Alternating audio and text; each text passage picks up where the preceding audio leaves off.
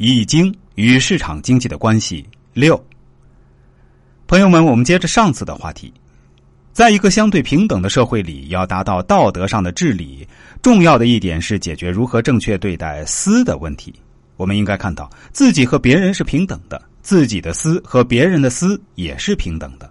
我们要约束自己，私并非坏东西，侵犯别人的私才是坏东西。私原是人的本性。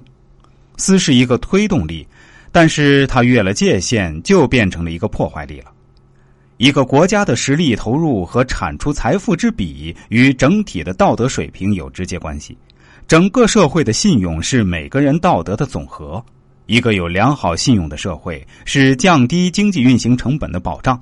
在市场经济社会，道德的形成需要权威，对不道德的人，仅劝善是不够的。更需要特殊的力量，为成文法是最高的特权。每一个社会的进步无不如此。商品经济的德流动着等级和特权的血液，它要求每个人克制自己的各种欲望，把私心看成一种罪恶的根源。一个讲道德的人必然无私，而显见的等级和特权严重的私，又无时无刻践踏着崇尚的德。直接诱导着人心失衡涣散，各自为政。宗教式的劝善失德，最终演化为一种崇尚。所以，崇尚而美好的善仁义的种子，从未结出希望的果实。市场经济首先是追求个人利益的经济，它的特点就是每个人的利益都得到承认，没有人例外。通过明确自立的合德合法性来确定人的平等性。